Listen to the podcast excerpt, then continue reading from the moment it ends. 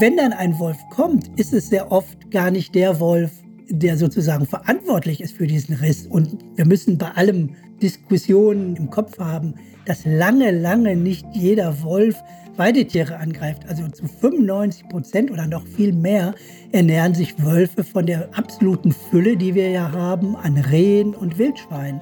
Also das heißt, es trifft dann den falschen Wolf.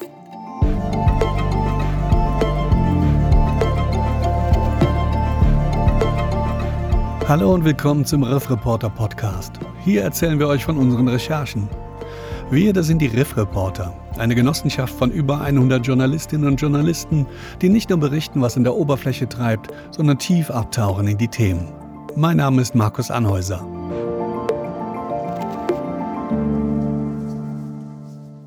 In dieser Folge dreht sich alles um ein großes graues Raubtier mitten in Deutschland, der Wolf.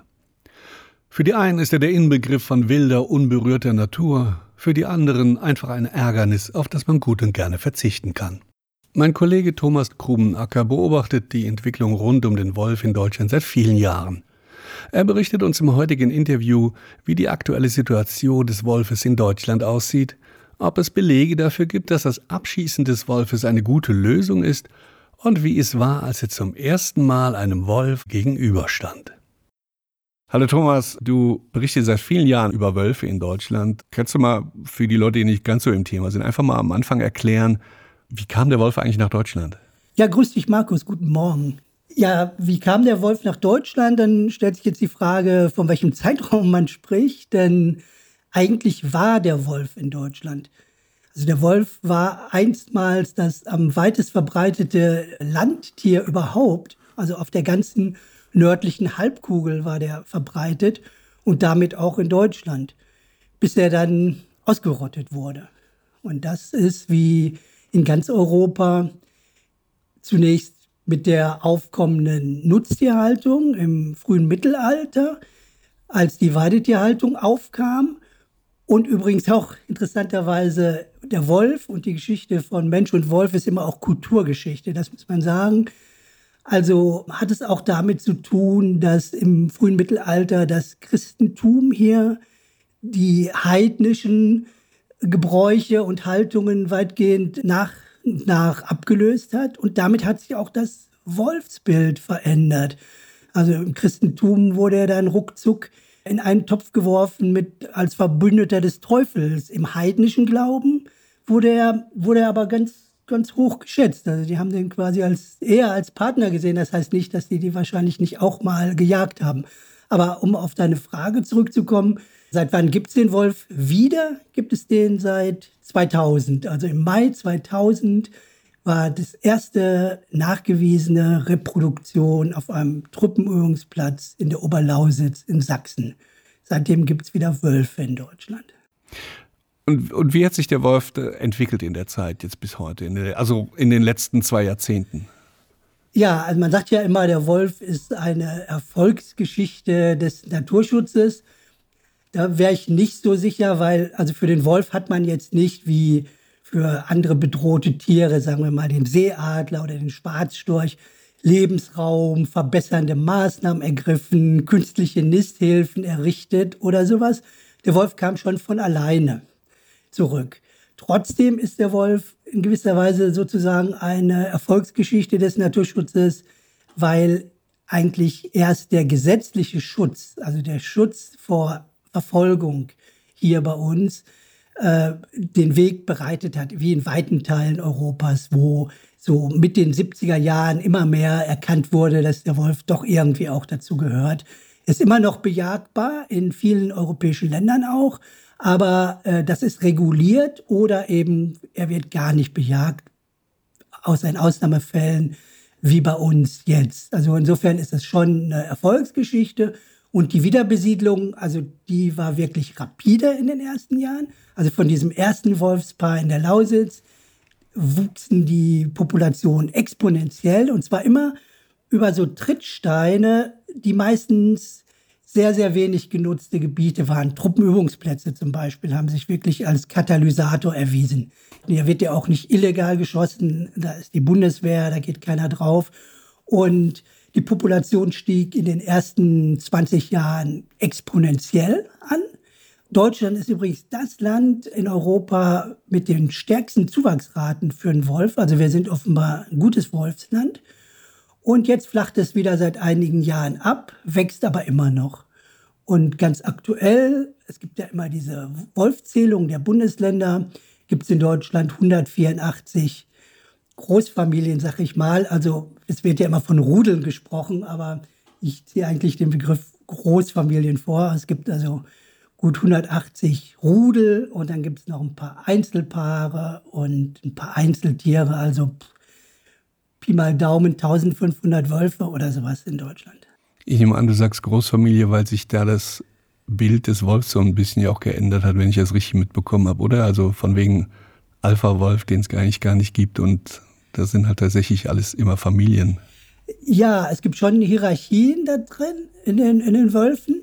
Äh, die sind also hoch sozial organisiert. Aber genau, ich versuche das vermeiden und mache es auch nicht immer, weil doch Rudel eher negativ und aggressiv assoziiert ist. Also Rudelbildung im Fußball ist jetzt zum Beispiel doch eher mit, mit Aggression verbunden. Und eigentlich sind das Familienverbände. Ne? Das sind die Alttiere, also Mutter und Vater und die Jungtiere des diesjährigen Wurfes und meistens noch Jungtiere des Vorjahres. So ist eigentlich die Regel. Ne? Und deshalb werden die auch so gezählt. Obwohl das jetzt so eine Erfolgsgeschichte ist, gerade für so ein großes Tier, wo man eigentlich dachte, so ein Raum wie Deutschland, der so dicht besiedelt ist, dass der sich so ausbreitet, hätte man wahrscheinlich anfangs gar nicht vermutet, sind ja nicht alle begeistert davon, dass Wölfe sich überall ausbreiten. Du hast jetzt den Wolfsforscher John Linnell interviewt, der sogar ein Experte für diese Wildtier-Mensch-Konflikte ist. Wie beschreibt er die Situation gerade in Deutschland? Ja, der John Linnell ist ein super Experte, der eigentlich die weltweite Entwicklung im Blick hat und ganz besonders zu den äh, Mensch-Wildtier-Konflikten nicht nur über den Wolf, auch über Bären und andere große Karnivoren forscht und der sich auch stark mit der Kulturgeschichte auseinandergesetzt hat. Und das ist wirklich faszinierend. Tenor empfehle ich jedem, das lange Interview nachzulesen. Tenor ist eigentlich, dass der Wolf gar nicht Wolf sein darf, also nicht wahrgenommen wird wie irgendein Wildtier auch, das auch seine gefährlichen Seiten hat, aber in der Regel doch ähm, einfach ein Wildtier ist mit seinen Bedürfnissen äh, und seinen Geflogenheiten, sondern dass der Wolf eben mit seiner Rückkehr auch nach Deutschland ein jahrhundertealtes, schweres Paket, einen schweren Rucksack aus Mythen und Geschichten mit sich trägt und immer noch durch die Brille betrachtet wird, die natürlich wissenschaftlich nicht haltbar ist, aber natürlich trotzdem einen wahren Kern hat, nämlich dass der Wolf doch auch eine Gefahr für den Menschen sein kann oder früher sicherlich auch mal war. Für den Menschen eine Gefahr, aber das bringt ja noch eine Menge anderer Probleme mit sich, wenn ich da an Landwirte und Schäfer denke, die Personengruppen, die wahrscheinlich die meisten Sorgen haben, wenn es um den Wolf geht. Es gibt schon eine Menge anderer Probleme, die der Wolf macht, oder? Ja, absolut. Wir haben jetzt ja quasi über den historischen Aspekt gesprochen und da war tatsächlich noch diese Furcht äh, für den Menschen vor dem Wolf sozusagen mitbestimmend. Ich erinnere an sowas wie Rotkäppchen und sowas. Da ging es ja weniger um mhm. Nutztiere, aber weil der Wolf natürlich in der modernen Gesellschaft und besonders mit der Ausrottung der Tollwut keine realistische Gefahr für einen Menschen ist. John Linnell hat das damit verglichen, dass er gesagt hat, die Wahrscheinlichkeit, dass man in Deutschland an einem Zeckenbiss oder sogar an einem Schlangenbiss oder an einer Kollision mit dem Auto, die durch ein Wildtier verursacht wurde, stirbt, ist ungleich höher als die durch einen Wolfsangriff. Also das können wir sozusagen haken. Aber natürlich gibt es bestehende und ganz reale Konflikte und die gehen dann eben um Weidetiere, vor allen Dingen um Schafe und Ziegen, die nicht ausreichend geschützt in die Landschaft gestellt werden, sage ich jetzt mal. Und das ist ein echter Konflikt und da macht es auch keinen Sinn zu versuchen, den wegzureden, sondern der, der muss gelöst werden. Sonst wird der Wolf auf Dauer nicht akzeptiert. Welche Lösung gibt es da? Man liest immer von Zäunen, die es gibt. Dann hört man aber von Landwirten, ja, das ist alles immer so kompliziert, das ist teuer und, und all diese Sachen. Wie siehst du das? Ja, beides stimmt. Also wirksamer Schutz ist möglich, das zeigen ungezählte Studien. Das zeigt ja auch übrigens, dass der Wolf auch in vielen Teilen seines Verbreitungsgebietes relativ spannungsfrei mit Menschen zusammenlebt. Aber äh, also es gibt Zäune, es gibt Herdenschutzhunde und das Allerbeste, das ist wieder, ich sagte ja, der Wolf hat auch immer auch was mit der Kulturgeschichte zu tun. Das Allerbeste für den Wolf Wolfsschutz oder den Schutz der Weidetiere vor dem Wolf ist, wenn ein Mensch da ist. Also wenn wir eine traditionelle Weideschäferei wieder stärker hätten, also wo der Hirte, der Schäfer bei den Tieren ist. Das ist ja heute kaum noch der Fall, seit wir auf Zäune setzen. Ne? Zäune sind aus vielerlei Gründen problematisch in der Landschaft, aber eben auch, äh, wenn sie die letzte Verteidigungslinie in Anführungsstrichen gegen den Wolf sind. Aber es gibt diese Weidezäune. Ja, sie sind teuer, aber sie werden auch erstattet. Gut, das ist Bürokratie. Aber alle Bundesländer mit Wölfen erstatten diese Weidezäune. Es ist auch nicht ganz einfach. Ich habe mir das auch angeguckt. Das stimmt schon. Also die müssen vernünftig aufgestellt sein, richtig vernünftig. Das ist, man steckt die nicht mal eben so in die Erde und glaubt, jetzt ist es getan. Die müssen stramm sein, da muss überall Strom fließen, die müssen fest verankert sein, die müssen auch hoch genug sein und so weiter. Aber das geht. Herdenschutzhunde funktionieren auch, aber das ist alles verbunden mit Aufwand, das stimmt. Die ist, glaube ich, kein Zufall, dass die meisten Wolfsübergriffe, wie man so sagt, äh, da geschehen, wo die Tiere eben nicht ausreichend geschützt sind. Und das ist eben oftmals bei, bei kleinen Tierhaltern, bei, bei Hobbyhaltern oder so, die zwei, drei oder fünf Schafe haben. Ja? Die stehen dann da und werden irgendwie geschützt mit irgendwie so einem Weidezaun, der hindert dann die Schafe davor, woanders hinzugehen, aber nicht den Wolf vom Eindringen. Ne? Also da muss man auch wirklich immer sehr differenziert sein und ich gebe dir total recht.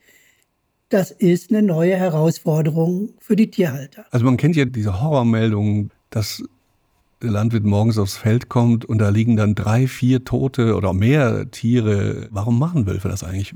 Weiß man das? Ja, also das ist tatsächlich so. Es gibt ja Statistiken für alles, ne? auch bei dem Wolfsmonitoring in Deutschland. Da haben sie ausgerechnet, also dass pro Übergriff, ich nehme jetzt mal dieses Wort, ähm, 3,8 Tiere getötet werden. Also er lässt es selten gut sein mit einem Schaf.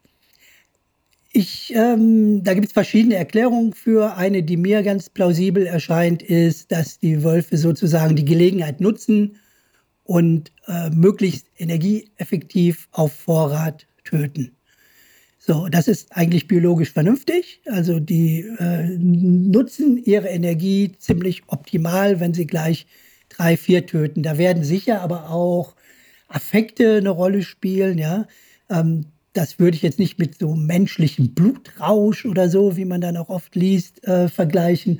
Aber ganz sicher sind, sind da einfach genetische Instinkte ähm, drin mit verbunden. Dieses dieses Töten von mehreren Tieren ist vielleicht einfach ein Artefakt. Äh, in freier Wildbahn würden die Tiere ansonsten wahrscheinlich weglaufen und äh, hier geht es halt nicht, weil die in den Zäunen sitzen. Ja, ganz richtig. Und, und äh, du bringst ja hier ein ganz wichtiges Schlagwort ein, ne? freie Wildbahn.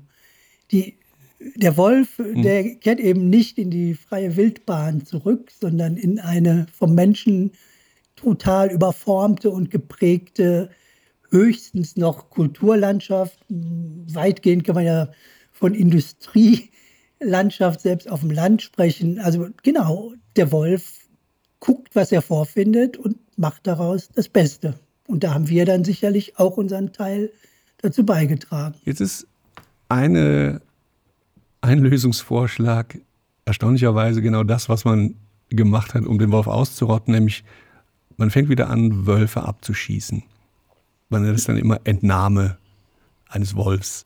Das soll jetzt erleichtert werden oder ist jetzt auch erleichtert worden. Wie siehst du das? Ist das eine Maßnahme, die tatsächlich sinnvoll ist? Welche Belege gibt es dafür? Also zur, zur Situation, also der Wolf ist in einigen EU-Ländern jagdbar. Also er ist eine streng geschützte Art nach der Berner Konvention. Das ist ein völkerrechtliches Übereinkommen zwischen europäischen und ein paar anderen Ländern und auch nach der europäischen, also von der EU dafür verantwortlichen Richtlinie, die FFH-Richtlinie. So, da ist er eine streng geschützte Art, aber manche Länder finden Wege zur legalen Jagdfreigabe, also in Lettland zum Beispiel und in Schweden und in Polen ist er auch jagdbar zum Beispiel, wird aber nicht bejagt. So, also es gibt die Jagd auf Wölfe bereits. Die Jagd. Die Jagd äh, muss man, glaube ich, unterscheiden von, von der Entnahme, von der du sprichst. Also in Deutschland zum Beispiel und in vielen anderen Ländern ähm, wird, werden Wölfe nur im Rahmen des Management getötet, also nicht Jagd, um sie zu verwenden, als was auch immer, als Fell meistens, oder als Opfer von Jagdsport oder als Gegenstand von Jagdsport neutral zu sein, sondern um ein Ziel zu erreichen, also eine Herde zu schützen oder so. Und deshalb spricht man da von Entnahme und nicht von, von Jagd. Ne? Und was jetzt aktuell sozusagen die Situation ist, ist, dass die EU-Kommission stark angetrieben von Ursula von der Leyen, in Klammern ein Pony von ihr, wurde von einem Wolf bei Hannover getötet. Also die EU-Kommission hat jetzt einen Vorschlag vorgelegt vor kurzem, um den Wolf leichter, muss man sagen, in allen europäischen Ländern jagdbar zu machen. Also technisch geht das so, die haben vorgeschlagen, den Schutzstatus in dieser genannten Berner Konvention von streng geschützt auf geschützt zu senken. Das würde wiederum ermöglichen, innerhalb der FFH äh, mehr Spielräume zu schaffen, den Wolf dann letztendlich äh, legal einfacher jagdbar zu machen. Und das entscheiden aber die einzelnen Länder. Die Situation ist jetzt die, dass jetzt demnächst wahrscheinlich die Umweltminister der EU sich damit befassen werden. So, das war sozusagen der Status. Aber die, die, die wichtige Frage, die du aufwirfst, bringt das was? Die ist natürlich umstritten. Jagdverbände und auch Bauernverbände sagen ja und wir brauchen das unbedingt. Auch äh, Bundesumweltministerin Steffi Lemke hat ja schon Vorschläge äh, vorgelegt, wie Wölfe leichter getötet werden können, aber ohne den Schutzstatus insgesamt abzusenken.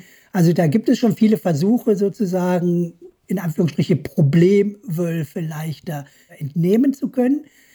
Das wird nämlich bisher trotz der Riesendiskussion kaum gemacht. Es sind, glaube ich, in, seit es dieses Management gibt, weniger als oder eine Handvoll Entnahmen in Deutschland überhaupt gemacht worden. Ne? So.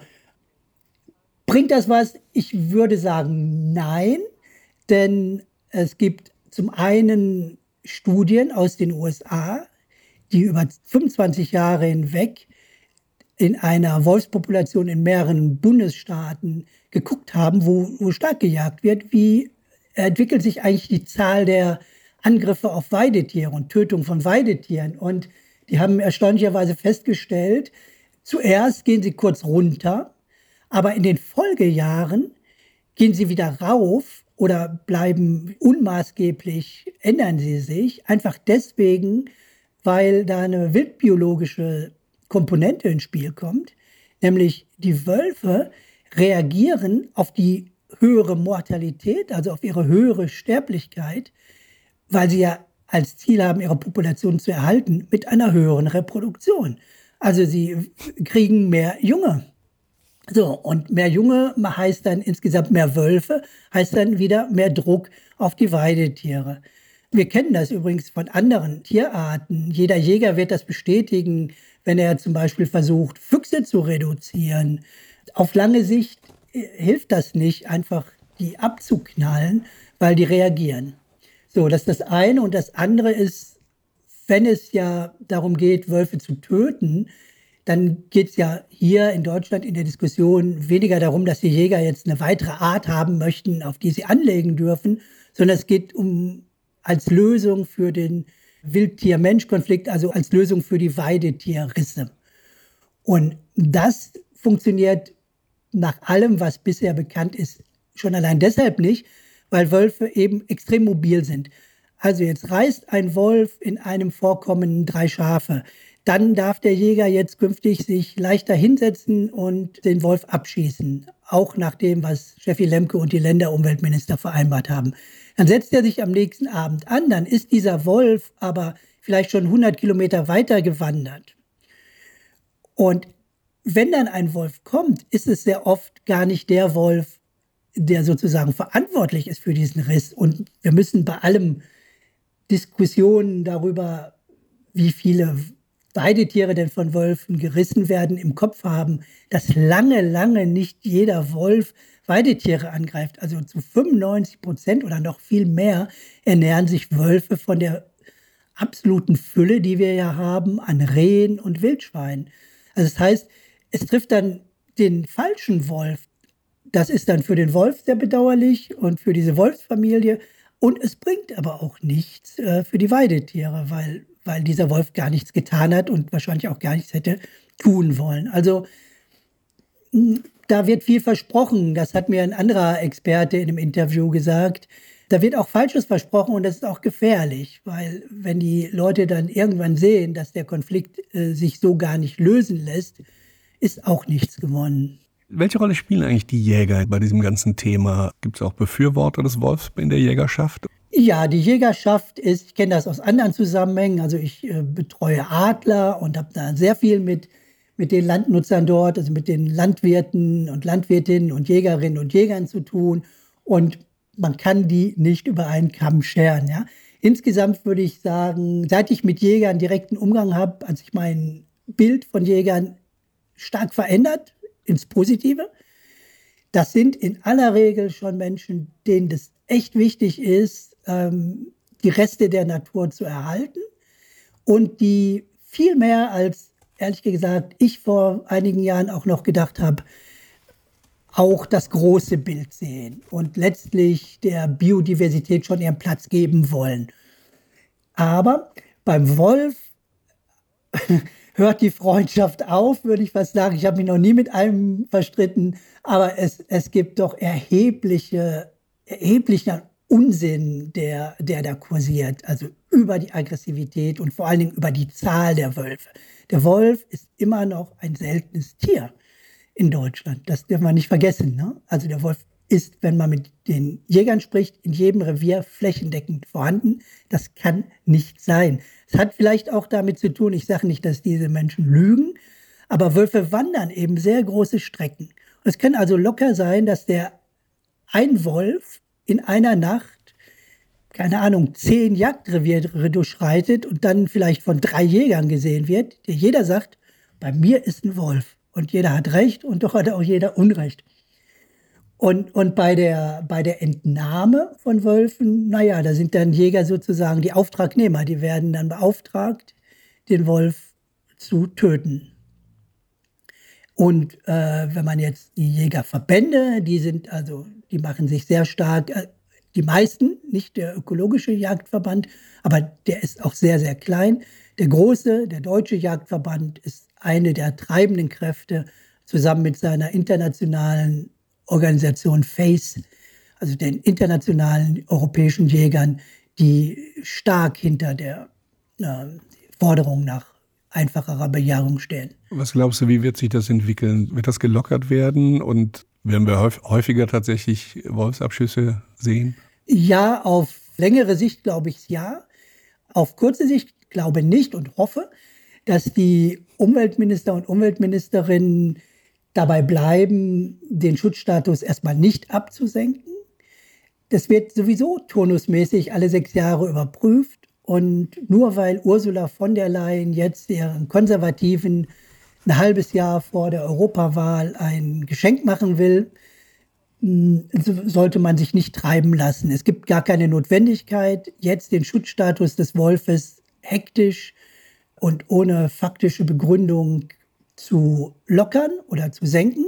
Der Wolf nimmt zu, ja, aber eine ruhige Bewertung und dann kann man es vielleicht auch mal anpassen. Aber ich glaube, auf lange Sicht wird der Wolf, weil die Bestände immer auch noch zunehmen und die Konflikte dadurch nicht geringer werden, wahrscheinlich auch bei uns in irgendeiner Form stärker verfolgt werden. Aber ganz groß beunruhigend tut mich das jetzt aus Populationssicht nicht.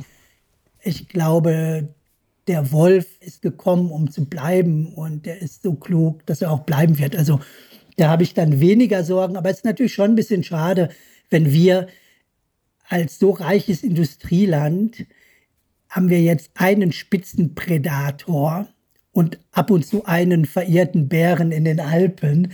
Also haben wir endlich ein, Deluxe haben wir natürlich noch, äh, haben wir also wenige Spitzenprädatoren zurück. Und das Erste, was uns einfällt, ist dann abknallen. Gleichzeitig erwarten wir von Ländern, die viel ärmer sind, äh, zum Beispiel ihre Elefantenherden, die riesige Schäden machen in der Landwirtschaft in manchen afrikanischen Ländern. Die sollen sie doch bitte gefälligst schützen. Aber wir kommen nicht mit der Rückkehr der Wölfe zurecht. Das wäre schon ein bisschen auch ein Armutszeugnis, meiner Meinung nach. Hast du eigentlich selber schon mal Wölfe gesehen? Ja. Ich äh, schreibe ja nicht nur über Wölfe, sondern ich bin ja auch Fotograf. Also ich versuche immer beides zusammen zu machen in meinen Geschichten. Geht natürlich nicht immer und beim Wolf schon gar nicht, denn das ist extrem äh, zeitaufwendig, aber ich habe ein paar zufällige Begegnungen gehabt und dann auch ein paar systematische, also wo ich eine Woche oder, oder zehn Tage nur äh, versucht habe, Wölfe zu fotografieren und ja, auch erfolgreich war. Kannst du dich an deine erste Begegnung erinnern? Ja, kann ich, kann ich und werde ich auch immer, denn das war tatsächlich eine Zufallsbegegnung und die war für mich magisch. Und hinterher, seit ich dann mit so Wolfsexperten näher bekannt bin, habe ich gehört, dass sie offenbar doch durchaus gefährlich war, was ich aber in keiner einzigen Sekunde gespürt habe. Das war äh, nicht in Deutschland, das war in Israel, das war in der Wüste. Da war ich sehr früh morgens unterwegs, um Vögel zu fotografieren. Das ist ja eigentlich mein, mein Schwerpunkt. Und ich sah ein, ein großes Tier von so einem Teich weglaufen. Der hat da wahrscheinlich getrunken. Und ich habe mich dann in mein Auto gesetzt. Das war so flache Steinwüste und bin ihm ein Stück nachgefahren und bin dann ausgestiegen und weiter gelaufen. Und der Wolf lief nicht weiter weg, sondern er blieb stehen.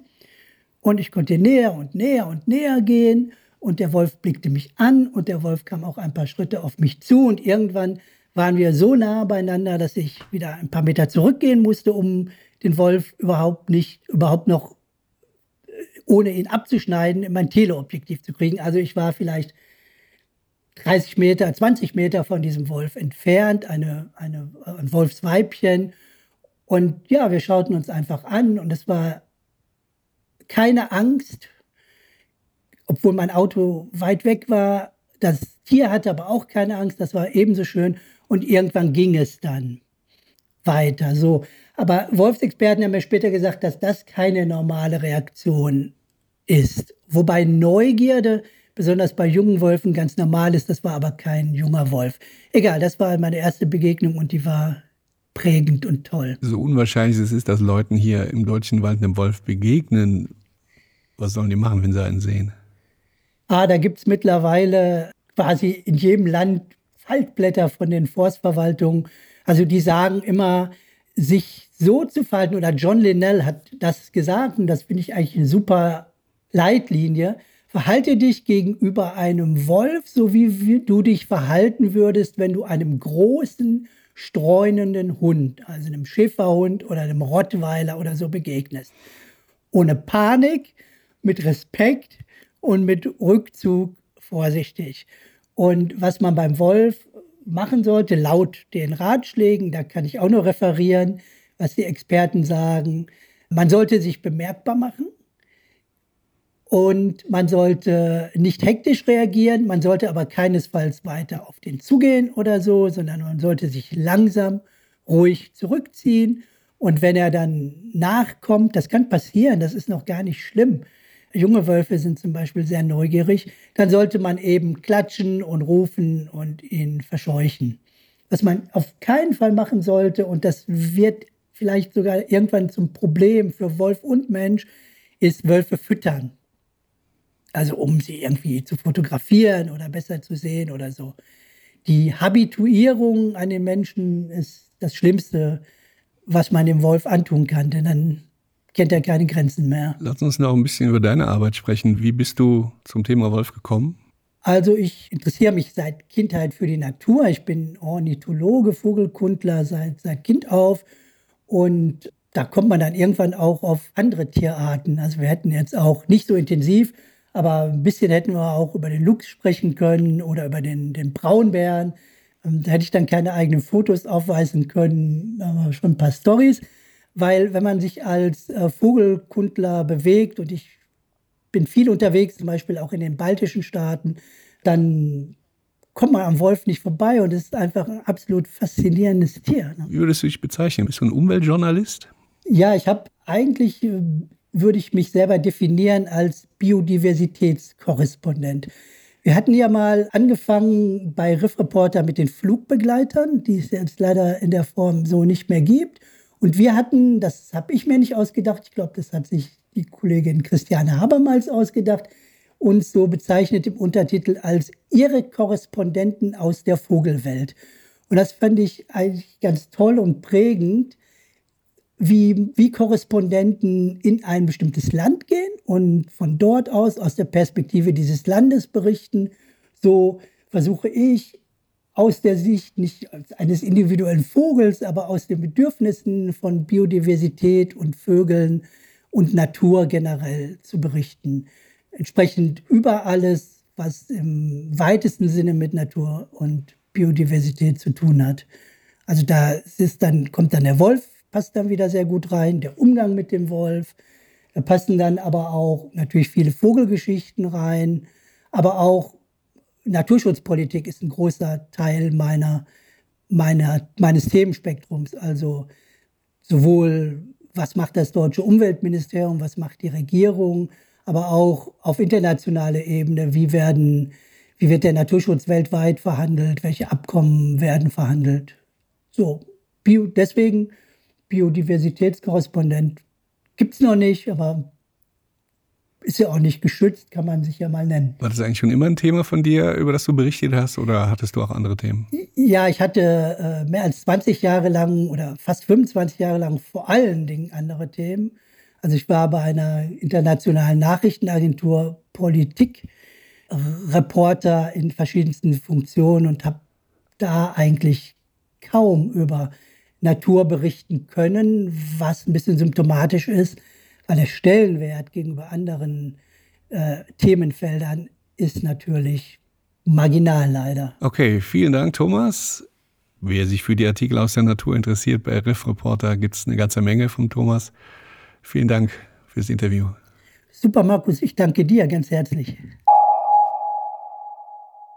Das war Thomas Krumenacker über den Wolf und seinen Status in Deutschland. Auf riffreporter.de gibt es viele lesenswerte Artikel aus den unterschiedlichsten Bereichen. Aus Wissenschaft, Umwelt, Technik, Gesellschaft und dem Weltgeschehen. An dieser Stelle wollen wir euch immer eine kleine Auswahl vorstellen. Meine Kollegin Tanja Krämer aus dem Riffreporter-Büro in Bremen empfiehlt euch folgende zwei Texte. Hallo, ich möchte euch heute zwei Artikel ans Herz legen, von denen ich sicher bin, dass sie euch im Alltag helfen können. Der erste ist von meiner Kollegin Iris Hinneburg und er heißt nach dem Verfallsdatum, was man zur Haltbarkeit von Medikamenten wissen muss. Ich vermute, es ging euch schon oft, wie auch mir, dass ihr vom Medizinschrank standet, die Tablettenpackung rausgenommen habt oder einen Fiebersaft und dann gemerkt habt, oh oh, das ist ja schon längst abgelaufen. Kann man das nicht vielleicht doch noch nutzen? Iris geht genau dieser Frage nach. Sie erklärt, wie Medikamentenhaltbarkeitsdaten überhaupt entstehen, woran man erkennt, ob ein Medikament wirklich nicht mehr nutzbar ist warum manche dennoch auch länger nutzbar sind und wie man mit guter Lagerung etwas dafür tun kann, dass Medikamente eben möglichst lange haltbar sind. Ich habe durch die Lektüre ihres Textes jedenfalls entdeckt, dass ich in meinem Kühlschrank einen anderen Ort für Medikamente freiräumen sollte, als ich es bislang getan habe. Der zweite Artikel, den ich euch ans Herz legen möchte, ist von meinem Kollegen Martin Rücker und er heißt AfD-Pläne für Remigration, was Björn Höcke schon 2018 offenlegte. Ich bin ziemlich sicher, dass ihr von den Korrektivrecherchen zu den Geheimtreffen der AfD schon erfahren habt, die Hunderttausende Menschen inzwischen auf die Straße gebracht haben. Es ging ja darum, dass dort offen diskutiert wurde, wie man Menschen mit Migrationshintergrund aus Deutschland deportieren könnte. Die Ideen hierzu liegen schon ziemlich lange sehr offen da.